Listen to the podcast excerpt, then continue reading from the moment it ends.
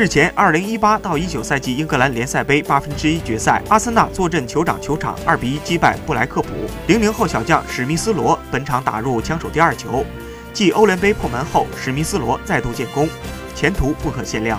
利希施泰纳老当益壮，本场前插破门。他以三十四岁二百八十八天的年纪，成为自二零一零年二月索尔坎贝尔以来，阿森纳进球年龄最大的球员。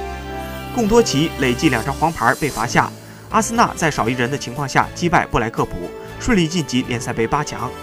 最近十三场各项赛事，阿森纳取得十二胜一平的不败战绩，布莱克普则由奥康纳扳回一分，但他中场前也被红牌罚下。